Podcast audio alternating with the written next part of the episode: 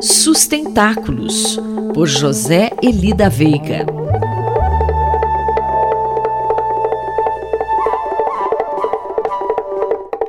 Professor José Elida Veiga, bom dia. Qual será o tema de sua análise hoje em Sustentáculos? Teremos comemorações à vista aí, professor? Bom dia, Quinto, bom dia a todas e a todos.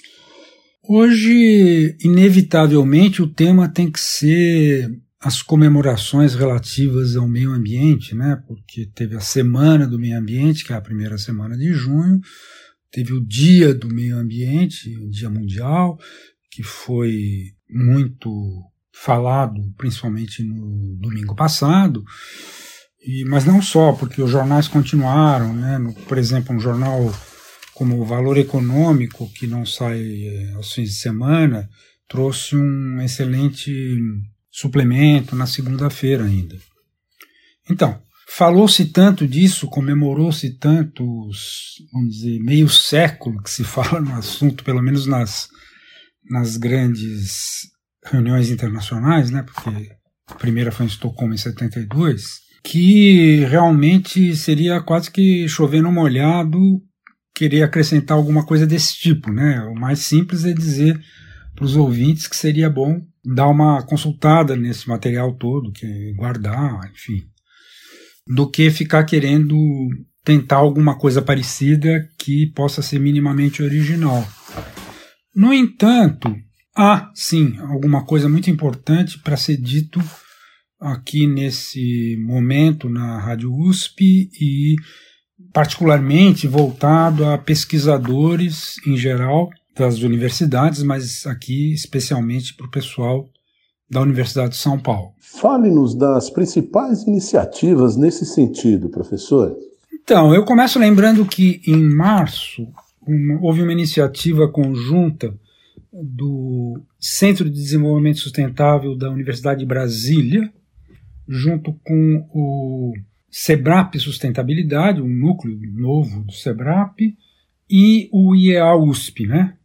E nós organizamos três mesas redondas, que estão, os vídeos estão disponíveis, são fáceis de, serem encontrados, que procuraram organizar, assim, três grandes questões em torno aí desses 50 anos da, do meio ambiente como tema internacional e dos 30 da Rio 92, né? E assim por diante. E a coisa foi organizada na ocasião em três tópicos, que seria primeiro a própria ideia de sustentabilidade, que depois de estudo acabou vingando e é a mais forte, né? Em si.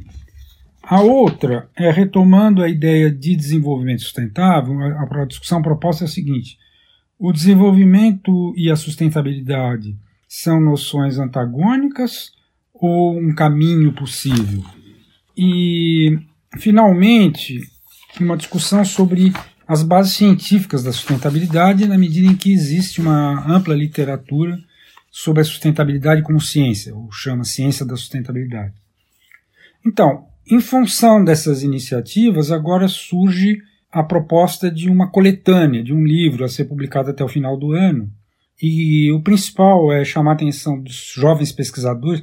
Por exemplo, quem estiver fazendo dissertações ou teses que tenham ligação com essa temática, então eu convido e até estimulo e insisto muito, faço questão que as pessoas, por, por favor, acho que uma, a maneira mais simples de tomar conhecimento dessa chamada de textos para essa coletânea é entrar no Sebrap Sustentabilidade. Deve ser o mais simples e espero que alguns dos ouvintes possam adorar essa ideia. Muito obrigado e até a próxima. Mais informações sobre sustentabilidade estão disponíveis na página pessoal do colunista zeli.pro.br.